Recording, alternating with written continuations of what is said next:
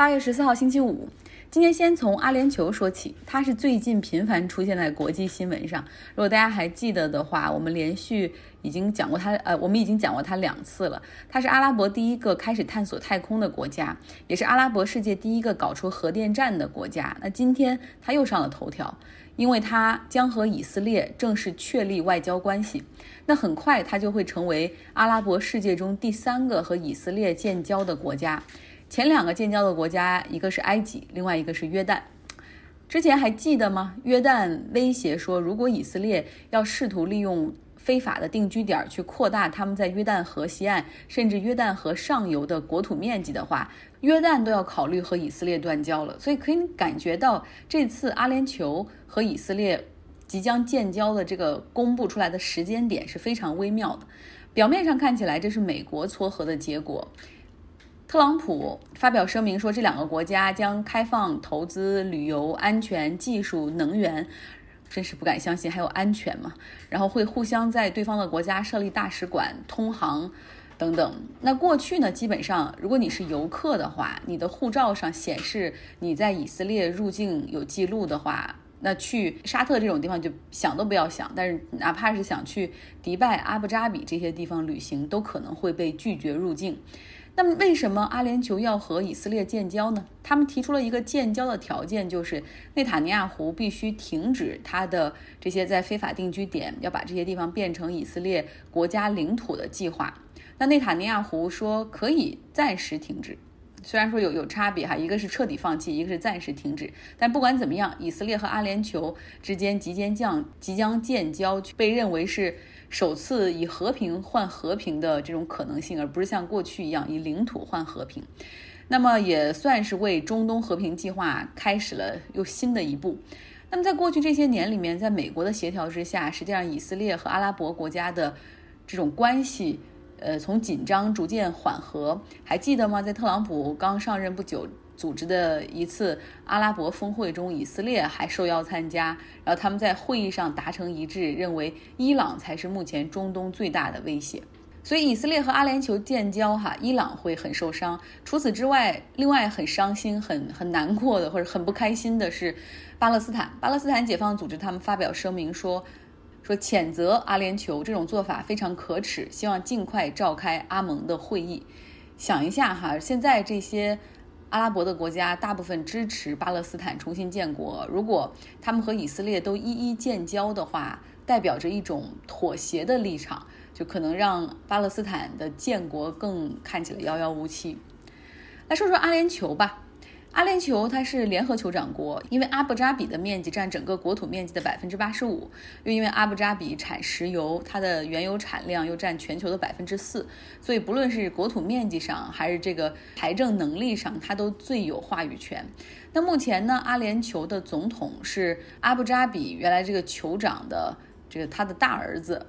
那总理呢是来自迪拜的埃米尔，就是也是他们的王子啊或者王储，但是实际上呢，现在在阿联酋目前最有话语权的就是所谓的实际控制人或者实际的这种 leader 是阿布扎比现在的王储，就是前酋长的三儿子，等于说这个情况和沙特的情况一样，就是老国王年纪大了，现在主要的是由年轻的王储来管事儿，这个王储的名字叫做谢赫。呃，之前美国有一份情报资料在维基解密上被公布，然后上面就写到说，谢赫才是阿联酋真正的 leader，而这种真正真实的掌权或者是在这种操控大局或者来制定政策，大概是从十年前就开始了，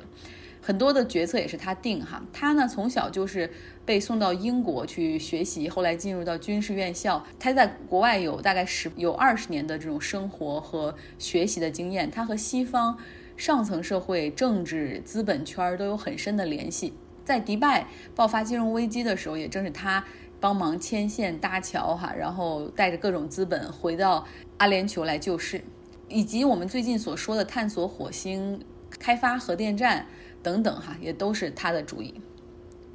其实呢，阿联酋和以色列即将建交这件事儿，只要 political earthquake 地震级别的地缘政治的事件。首先，哈。这个约旦是比较开心，他松了一口气，因为之前以色列制定的这个实行实行国土拓展计划，大概会把约旦河西岸百分之三十的面积，就是原本属于巴勒斯坦，他们就将归为以色列的地盘，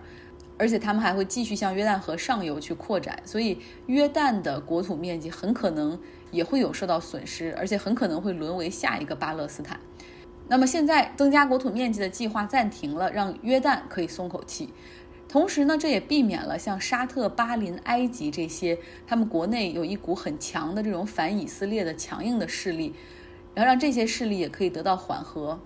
并且可以阻止伊朗的这种 anti-American，就是反美国、anti-Israel、反以色列这样的势力向上述的这些国家渗透。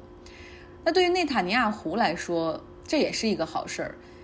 虽然说他暂停把这个非法定居点。然后变成以色列的国土，呃，确实可能会得罪他过去的死忠，就是那些极端正统派的犹太人。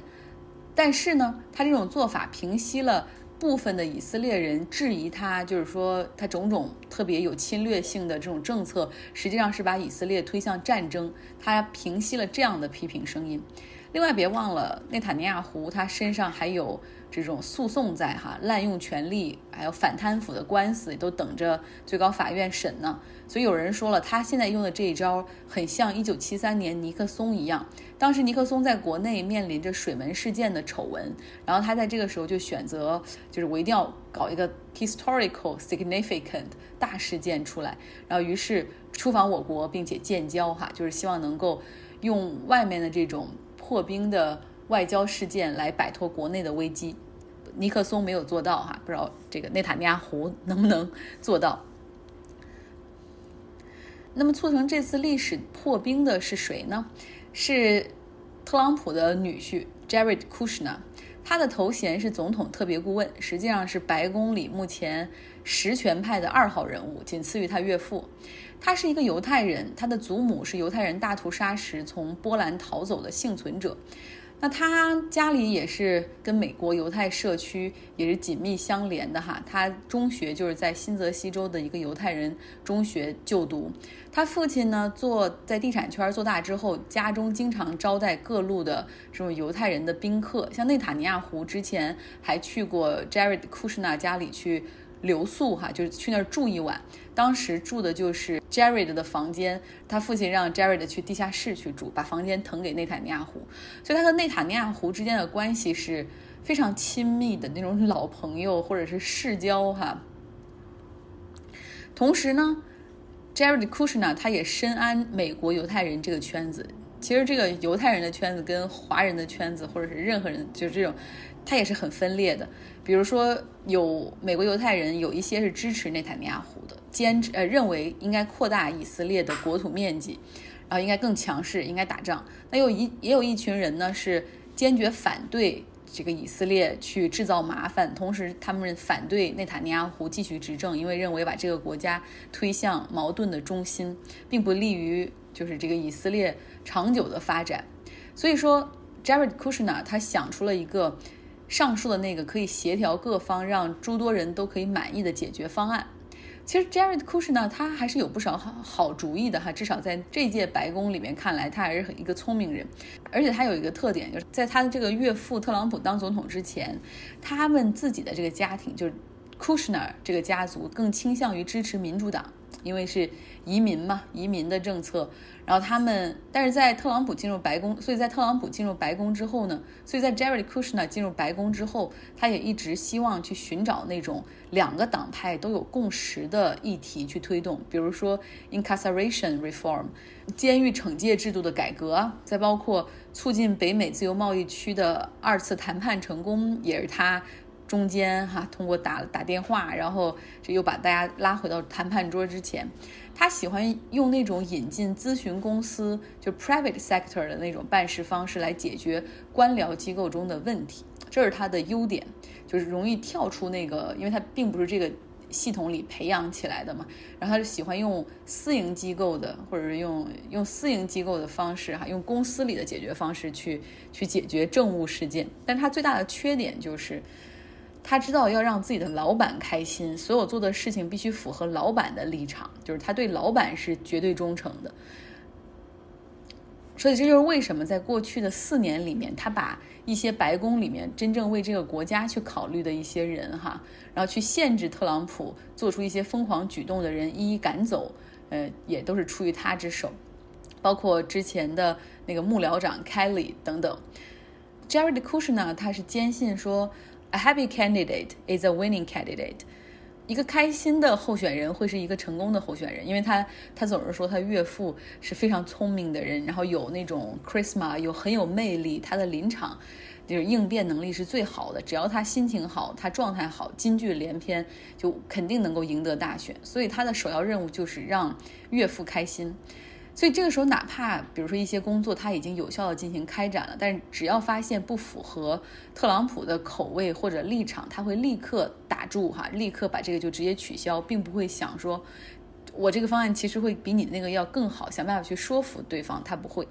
比如说抗击疫情吧，他原本是负责来协助彭斯。然后牵头在白宫内部成立小组哈，来看这个疫情有没有更好的解决方案。他在私营机构里面就利用他过去在哈佛大学毕业的那种人脉，找来了一堆 volunteer，一些高端的咨询公司的这些人，免费的来给政府做咨询。就有这些咨询行业里面的咖们，都穿着特别紧身的西装，你知道那种修的特特别紧身的剪裁的西装。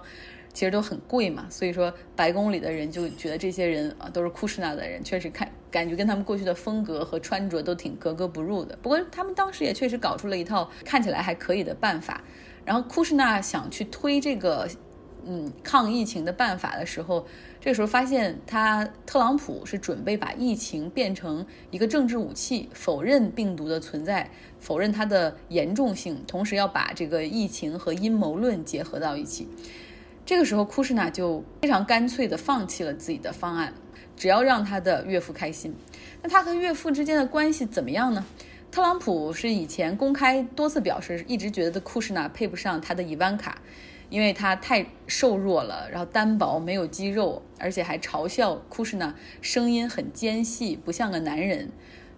特朗普认为他女儿应该找一个像什么 Tom Brady 那种四分卫的那种强壮的。那种男性，在在在当上总统之后，特朗普有一次在接受媒体采访的时候，还掐着嗓子模仿库什纳说话。然后呢，但是眼看着自己身边能用的人越来越少，特朗普有的时候还觉得这个哈佛毕业的库什纳还挺能干的，包括他跟就是沙特啊、以色列、阿联酋啊，包括一些亚洲国家的关系也都不错。那是因为他是一个生意人，他真的是一个生意人，他还年轻，他会为自己以后 在这些国家是不是会有一些其他的机会去考虑哈，所以他是一个很会做人，就是长期维护关系、很会做人的人。那么库什纳他是一个能忍耐并且有城府的人，这些跟他的成长经历也有很大关系。他的父亲是一个暴君式的地产商，可以因为员工穿了不符合他审美的。衣服就直接开除，然后他也特别反对自己的子女穿牛仔裤，不知道为什么，他就特别讨厌，受不了那种那种牛仔裤蓝色。他对儿子期待很高，尤其是长子 Jared Kushner，所以 Jared 也承受了很多的指责和咒骂哈。然后在这种一路成长的过程中，为了能够让他的儿子上哈佛，Kushner 父亲就给哈佛在他。就是他读像高三的那一年吧，就给哈佛大学捐了两百五十万美元，呃，然后最终真的成功让他儿子上了哈佛。那他从小也是，就是这个父亲也是从小一直注意培养儿子，就是这种八面八面玲珑啊，然后要跟大人物多打交道啊，出席大场面。像当时戈尔和布什竞选总统的时候，这老库什纳他给戈尔准备了一场。进筹款筹款晚会，然后当时就要求让库什纳作为主持人。库什纳从小就在这样的环境中长大，然后知道如何察言观色，知道如何让长辈开心哈，所以，所以他现在应对自己的 father-in-law 岳父和自己的这个老板的时候，真是得心应手。这是一篇讲总统女婿的文章，然后来自大西洋月刊。如果大家想看的话，可以在微信公众号张奥同学下留下你的邮箱。周五又到了，希望你有一个愉快的周末，出去走一走。